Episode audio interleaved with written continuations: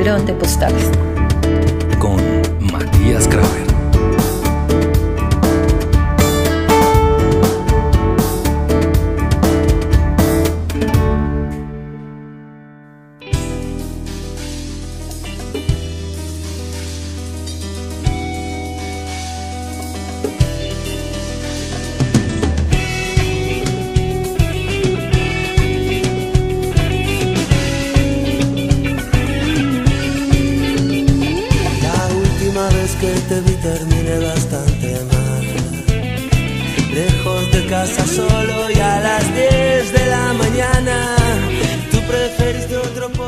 Parece que Calamaro es a Madrid lo que Luca a Buenos Aires. Un tano, un viajero, un vagabundo con una valija de canciones que llegó a enamorar. ¿Cuánto le debe el rock español a este hombrecito llamado Andrés Calamaro?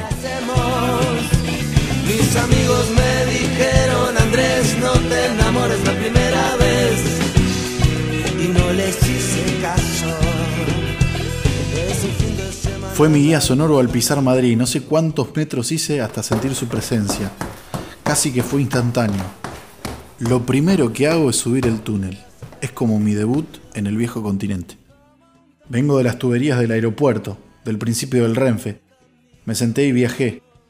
Un paisaje urbano de vías que demora menos de 20 minutos y desemboco en una cascada de gente. Ya estoy en la Puerta del Sol el cartel de Tío Pepe bien grande como la escena inicial de un crimen perfecto de Alex de la Iglesia. Giro la cabeza y veo la Real Casa de Correos. Todo pasa en 20 segundos. Son apenas mis primeras sensaciones de estar del otro lado del mapa. A veces esperando las oportunidades no se ven ni se tira todo a la marchanta. Camino por Madrid y canto. Es un martes de primavera a las 10 de la mañana. Se me viene el canto solo como el prana de la ciudad. Me sale como un beat de esas cuadras de calles angostas y balcones que se parecen a tantos otros balcones que ya conozco pero acá tienen su punto de fuga. Todos los balcones conducen a Madrid. San Telmo, Montevideo, Cartagena, La Candelaria. Un largo etcétera de ciudades y barrios de Latinoamérica que tienen continuidad de balcones. Y yo que parezco un inspector de balcones, voy con la pera levantada. Tararé una melodía inédita que tiene algo entre el arrabal, el rock y el flamenco. Ahí está el efecto salmón, creo. Desde el disco Buena Suerte de los Rodríguez en 1991 a este abril de 2017 es como si existiera una vigencia sonora plena.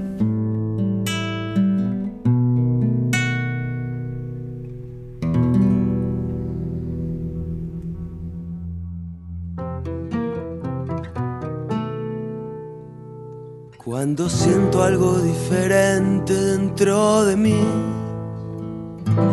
miro siempre en la dirección donde yo nací. Y si la orientación no me falla hoy, estoy mirándote desde Madrid. Desde esta posición estás muy bien.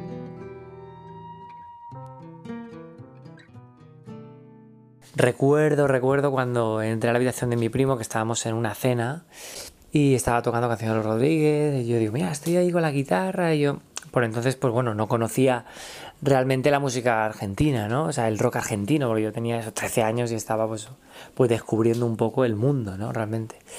Y mi primo, me acuerdo que tenía ahí un cassette del disco pirata en, en cassette, ¿no? En, cinta.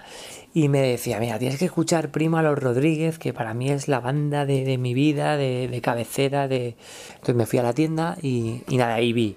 Oye, una de los... Eh, pregunté, oye, los discos de los Rodríguez y tal, sí, sí. Y vi la carátula de, El Sin Documentos, ¿no? Los cuadros ahí en la portada. Una portada que, que realmente te, inspira, ¿no? A, comprarlo, a, descubrirlo. Nada, recuerdo cuando lo puse ahí, eh, mi rock perdido, eh, me estás atrapando otra vez, dulce condena, yo qué sé, una barbaridad de temazos que fui descubriendo a raíz de escuchar ese disco y meterme en su discografía, el 10 años después para no olvidar en todos sus discos, yo qué sé, una barbaridad de temazos que eh, me inspiraron y me cambiaron mi forma y dirección de dedicarme a hacer una canción, ¿no? Así que eso fue eh, mi punto de inflexión, diría, en mi carrera, Los Rodríguez. Y el que habla es Isma Romero, un chaval músico de Valencia que aterrizó en Madrid a los 19 y profundizó su carrera como solista del rock pop español que tiene la vena de los Rodríguez en la sangre, por una ciudad que él mismo define como una capital para soñar.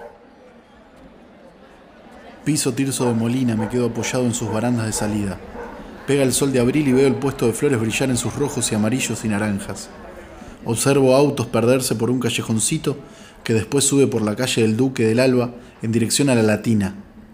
Veo a este hombre gordo vestido de hombre araña y me río de su acento grotesco. En esta explanada de cemento en la que pasan transeúntes que él pretende pescar con su telaraña, pero no. No hay caso. La frustración del gordo Spider-Man es más fuerte y suena bufido de toro cansado. ¿No queréis una fotito con Spider-Man? Venga, tío, soy un superhéroe. ¿No puedes irte de Madrid sin una foto conmigo? Camino por la calle mayor y distingo los picaportes de oro, puertas de roble y oro, solemnes puertas que parecen reliquias en una ciudad real que también tiene su mixtura entre lo clásico y lo posmoderno, entre lo español de torero y también letras en idioma urdu de pakistaníes que cocinan sus kebabs a precios de oferta. Además, persianas bajas de los negocios y las cicatrices de estos tiempos, grafitis que están al mismo tiempo en distintas ciudades del mundo. Hago dos cuadras y en una esquina está el anzuelo, el Museo del Jamón en una taberna de madera discreta, apenas una carta con sus variantes de este manjar ibérico para acompañar con una caña. Me siento en la barra y pido un bocadillo con una estrella dam tirada a solo un euro. Al salir del Museo del Jamón es cuando robo mi primera postal. También sale un euro y creo que por esa plata mi inversión va a estar siempre inclinada al jamón crudo. O tortilla o bocata de calamar, mis euros son los justos para esta odisea en el primer mundo. Ni mucho ni poco, justo. La primera es una foto de unos jamones que cuelgan del techo en una especie de sidrería antigua. Nadie mira, nadie controla. La dejo con éxito en el bolsillo trasero del jean. El mecanismo se repetirá después por Barcelona, Granada y mis últimos días en esta capital de reyes. En mis días madrileños paro en un hostel en el callejón de Canizares que cruza con la calle de la Magdalena y Atocha. Es adentro el casco histórico. Sin embargo, caminar en esta ciudad es maravilloso. La recorro a pie mientras hago alguna combinación con el tren, el bus o el metro. Un sábado bien temprano salí para el lado del Vicente Calderón, la cancha del Atleti de Madrid. Aún era el estadio viejo. Camino como hacia las afueras y buscando el río Manzanares Llego a una intersección de calles y doblo a la izquierda. Se siente la sensación de ir saliendo de la zona de la Gran Vía, como si empezara un Madrid más suburbano. Unas cinco cuadras más adelante irrumpe un complejo de edificios tipo monobloc de color celeste clarito que me indica que hay barrio y que casi que podría ser una Avellaneda de este lado del mapa. Las conexiones son arbitrarias, pero en mi asociación me sigo sintiendo local. El Atlético es mi equipo en España porque hace un buen tiempo aterrizó Forlán y el Cunagüero este club. Además, el Salmón también es de Independiente y colchonero.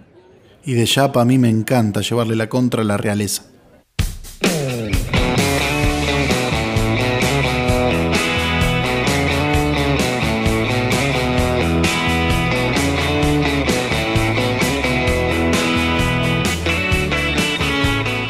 Yo al rock argentino le debo el 97,5% de, de, todo, ¿no? de, inspiración. ¿no? El, otro 3%, 2% que queda es porque lo canto yo, si no sería todo. ¿no? Eh, de verdad que, que, bueno, pues con esto quiero decir que tengo un máximo respeto y un máximo cariño a, la música argentina, a, cómo se entiende, a, cómo vamos, se trajo aquí una cultura tremenda a España en el rock, en la forma de escribir, en la forma de, hilar esas frases, ¿no? Y, vamos, y en la forma de expresar también muchas frases y, muchas metáforas, ¿no? Entonces, eh, pues, ¿qué te voy a decir? Eh, para mí el rock argentino es todo.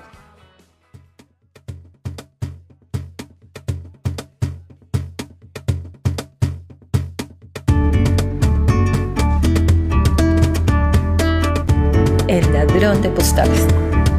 Con Matías Graver.